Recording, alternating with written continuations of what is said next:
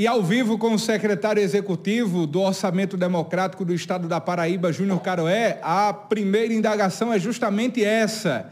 Nós já temos aí o retorno do ODE às plenárias do Orçamento Democrático, que é quando o governo do estado sai da capital paraibana, visita todas as regiões do estado para ouvir a população, aonde o governo deve investir. É aquela velha máxima que é muito atual tem que ouvir o povo. O povo é quem deve dizer aonde o governo deve investir, porque ouvindo o povo, o dinheiro será investido da maneira correta. Júnior, já temos as datas definidas das plenárias do ODE. Mais uma vez, as plenárias são abertas primeiro no Sertão Paraibano, é isso? É exatamente isso, né? Por tradição, né? As nossas plenárias elas sempre se iniciam pelo Sertão e aí passando pela Borborema, indo para o Curimataú, descendo para o Cariri, voltando pelo Vale do Paraíba e terminando aqui na região litorânea, em João Pessoa. Nós lançamos no, na semana passada, mais precisamente na terça-feira, no último dia 20, lá na sala de concertos é, Maestro José Siqueira, no Espaço Cultural aqui em João Pessoa, justamente é, dois grandes passos que o governo vai estar dando agora nesse segundo semestre. O primeiro dele foram as diretrizes para o plano plurianual do governo, que também é uma obrigação, não só aqui na Paraíba, mas em todos os 27 estados da federação, e o governo federal também tem que fazer o planejamento para os próximos quatro anos. E também fizemos o lançamento do nosso ciclo de audiências públicas regionais, justamente para a preparação do Orçamento Geral do Estado do ano de 2024.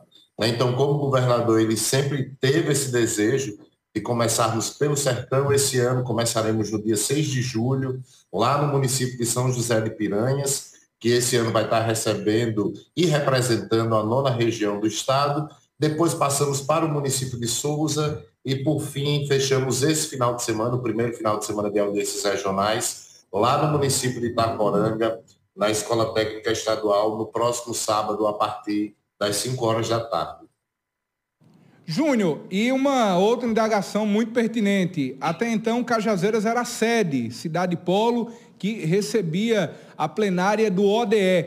Por que essa mudança nesse ano de 2023 para São José de Piranhas? É, não, claro. Olha, isso não é um, um, privilégio da região de Cajazeiras, na verdade. A gente se sentou com o governador João Azevedo, José, e, é, na verdade, a gente primeiro amadureceu isso dentro da Secretaria Executiva do Orçamento Democrático. Esse instrumento de planejamento, mas que também é de participação popular, ele existe no estado da Paraíba há cerca de 12 anos. Né? Ele foi concebido para que ele chegasse nas 14 regiões geoadministrativas. Contudo, ao longo desses 12 anos, José, ele sempre aconteceu nos mesmos lugares, sempre nas sedes das cidades polos de cada uma das 14 regiões. Então, esse ano nós fizemos essa tarefa mais educativa, vamos dizer assim, de pegar uma parte dessas audiências e transferir das cidades polos para cidades de pequeno e médio porte, para também terem a oportunidade de receber uma audiência tão grande como a audiência do orçamento democrático, e claro, para que a população daquelas localidades, elas também possam se sentir contempladas no tocante de dialogar diretamente com o governo e não apenas de participar no formato digital ou de encaminhar apenas representações para as grandes cidades, como acontece historicamente. Então, esse ano nós fizemos uma mudança em nove regiões. A ideia é que a gente sempre faça esse revezamento, mantém um ano na cidade polo e um outro ano a gente descentraliza para cidades de pequeno porte, para assim a gente garantir o maior número de acesso da população paraibana. Então, esse ano, fizemos isso com a região de Cajazeiras. Quem vai estar recebendo a nossa audiência é o município de São José de Piranhas, mas também nós fizemos isso na região de Catolé do Rocha. Quem vai receber a nossa audiência esse ano vai ser o município de São Bento. Fizemos isso na região de Patos, quem vai receber a audiência esse ano vai ser o município de Santa Luzia. Fizemos isso também na região de Cuité. Quem vai receber a audiência esse ano é o município de Cubati, um município que tem um pouco mais de 5 mil habitantes. Fizemos isso também no Vale do Paraíba, que no ano passado fizemos uma esplendorosa audiência com mais de 13 mil participantes e vimos a necessidade de subdividir a região em dois perímetros. Então, vamos realizar duas audiências uma no município do Ingá e outra no município de Pedras de Fogo. Também fizemos isso no Vale do Mamanguape, no litoral norte, também tirando a audiência esse ano do município de Mamanguape e colocando ela para o município de Rio Tinto. As outras regiões, como Souza, é, Itaporanga, como Princesa Isabel, como Guarabira, como Campina Grande e como João Pessoa e Monteiro, perdão, nós vamos manter esse ano nas cidades sedes. Mas, claro, já estamos vislumbrando localidades nas proximidades que possam receber também uma audiência do tamanho de uma audiência do orçamento democrático já a partir do ano que vem. Então, a ideia, José, não é de deslegitimar ou de desprestigiar as cidades polos. A ideia é que a gente possa compartilhar essa ferramenta tão potente, tão importante para o povo paraibano, para que outros municípios também possam se sentir participantes, possam se sentir protagonistas e, claro, construtores de sua história. Júnior Caroel, secretário executivo do ODE na Paraíba, o Orçamento Democrático Estadual, é o nosso entrevistado ao vivo de hoje. Houve alguma mudança nos procedimentos, nos protocolos da plenária do ODE ou tudo continua como dantes, Júnior Caroé? Então, é, o que nós vamos estar mudando esse ano, né, por exemplo, nós vamos estar aumentando o número de pessoas que farão intervenções nas audiências, porque nós acreditamos que quanto mais pessoas intervindo né, diretamente e oralmente nas audiências, a gente tem como ter uma radiografia social daquele território. Então, essa é uma das primeiras mudanças. É, a outra mudança foi essa que eu já citei, né, sobre a rotatividade das audiências é, em algumas regiões, mas que elas vão chegar até o ano de 2026 em todas as regiões do estado. Né, nós vamos estar modificando áreas de regiões. Uma outra novidade que nós vamos estar trazendo esse ano nas audiências é justamente a organização da participação das secretarias de governo. Né, até o ano passado, todas as secretarias participavam, né, elas eram convocadas pelo governador João Azevedo, faziam parte lá da mesa do orçamento democrático, mas esse ano elas vão também um pouco antes. Elas vão estar presentes apenas no horário da audiência.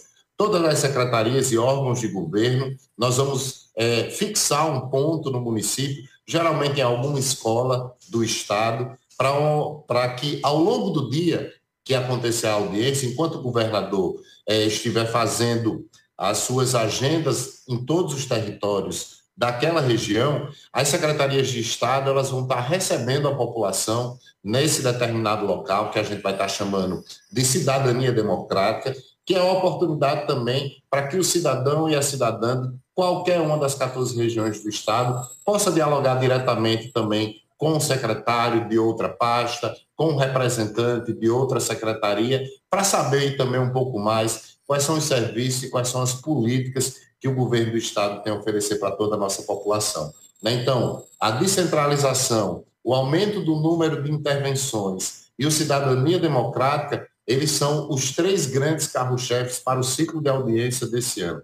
Além disso, né, dentro de cada uma das 16 audiências que nós vamos realizar esse ano, nós também vamos fazer a eleição para conselheiro e conselheira do Orçamento Democrático, que são pessoas da sociedade civil, né, homens e mulheres, seja do meio urbano, seja do meio rural, que serão eleitos nas audiências para que representem seus municípios ao longo de dois anos e seja justamente esse elo de diálogo entre a população que recebe a política pública estadual e a Secretaria Executiva do Orçamento Democrático.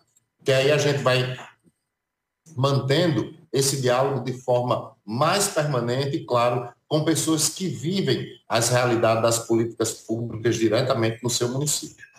Júnior Caroé, para quem está nos acompanhando agora, seja não somente no Sertão, mas na Paraíba inteira, em todas as regiões geoadministrativas, qual a importância da população participar? Não somente de ir presencialmente, mas participar através da consulta online. Qual a importância do povo estar inserido, literalmente, né, na discussão do orçamento do Estado? Olha, José, a importância é fundamental, porque aqui a gente não está tratando do dinheiro que seja do governador João Azevedo, ou do dinheiro que seja do secretário Júnior Caroel, do secretário Roberto da Educação, do secretário Johnny da Saúde.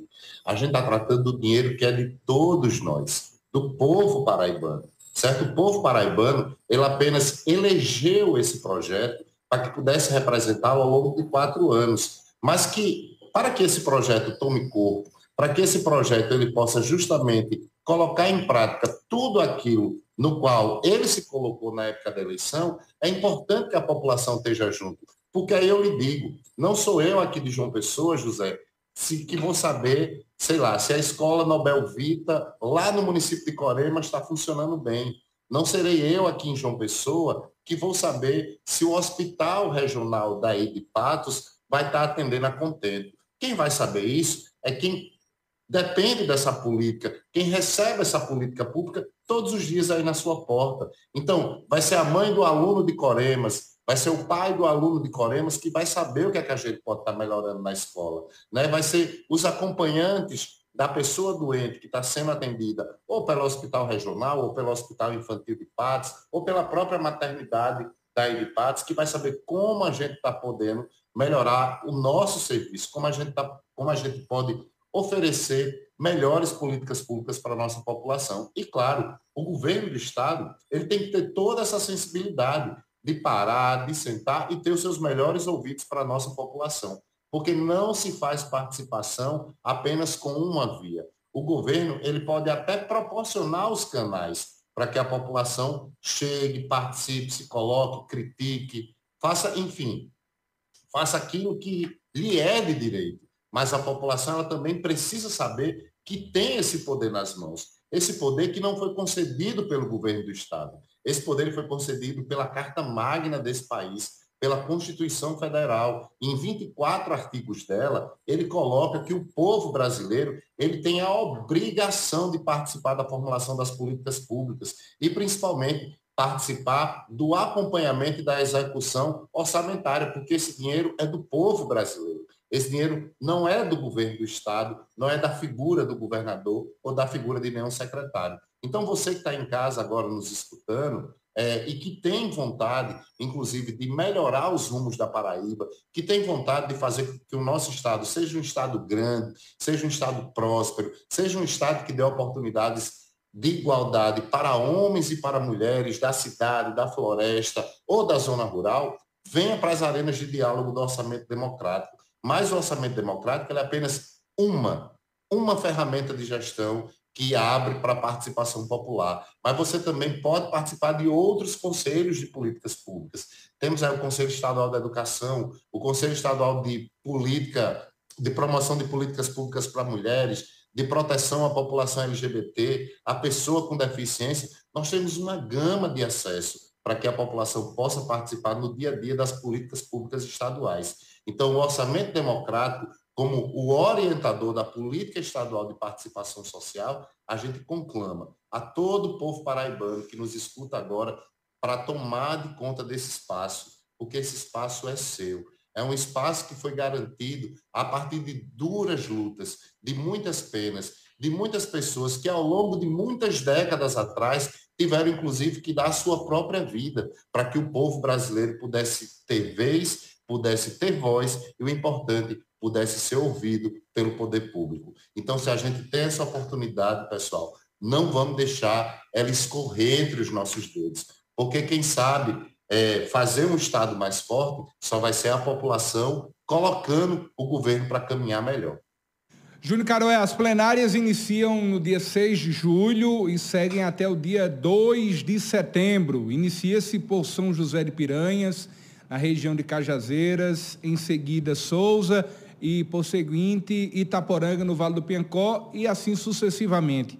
Eu gostaria que você pudesse reforçar as datas e, claro, reforçar o convite para que a população possa participar efetivamente das plenárias do ODE. Claro. A partir da semana que vem, nós teremos essa, essa grande festa da democracia paraibana nós teremos essa grande desconcentração da gestão pública da capital para todos os territórios da Paraíba. Então, você que está nos escutando agora, que é da nona região, polarizada pela região de Cajazeiras, na quinta-feira que vem, lá no município de São José de Piranhas, nós vamos estar realizando a nossa primeira audiência. Já na sexta-feira, no dia 7, estaremos lá no campus da UFCG, no município de Souza, realizando a nossa segunda audiência. No dia 8, no sábado da semana que vem, nós estaremos lá na Escola Técnica de Itaporanga, realizando a nossa terceira audiência. Então, nós vamos dar uma paradinha aí do dia 8 até o dia 27 de julho, porque o governador João Azevedo vai ter alguns compromissos internacionais na área econômica, na área de desenvolvimento econômico e social da Paraíba. Então, nós retomamos as nossas audiências no dia 27 de julho, lá pelo Cariri, no município de Monteiro. No dia 28 de julho, que vai ser na sexta-feira seguinte, nós vamos estar no município de Soledade e no dia 29 nós vamos para o Curimataú, lá no município de Cubati. E aí, na semana seguinte, no dia 3 de agosto, nós retornaremos ao sertão onde realizaremos uma audiência lá no município de São Bento, no dia 4 de agosto, na sexta-feira, em Pombal, e aí para nessa semana. Voltamos no dia do estudante, no dia 11 de agosto, para a primeira audiência no Vale do Paraíba, lá em Pedras de Fogo. E no dia 12 de agosto, na Rainha da Borborema, lá em Campina Grande. Damos uma paradinha, voltamos na semana seguinte, no dia 18 de agosto, subimos a Serra do Teixeira, faremos uma audiência lá no município de Princesa Isabel e no dia 19, no sábado, 19 de agosto, faremos uma audiência para a sexta região lá no município de Santa Luzia, para essa semana. Na semana seguinte, no dia 24 de agosto, vamos para o Brejo Paraibano e realizamos a nossa audiência lá no município de Guarabira. No dia 25, vamos para o Vale do Mamanguape e realizamos a nossa audiência em Rio Tinto. E no dia 26 de agosto, voltamos ao Vale do Paraíba para fazer a segunda audiência da região lá no município do Ingá. E aí, para, nessa semana, voltamos no dia 2 de setembro para finalizar esses ciclos de audiência para a LOA de 2024 aqui no município de João Pessoa.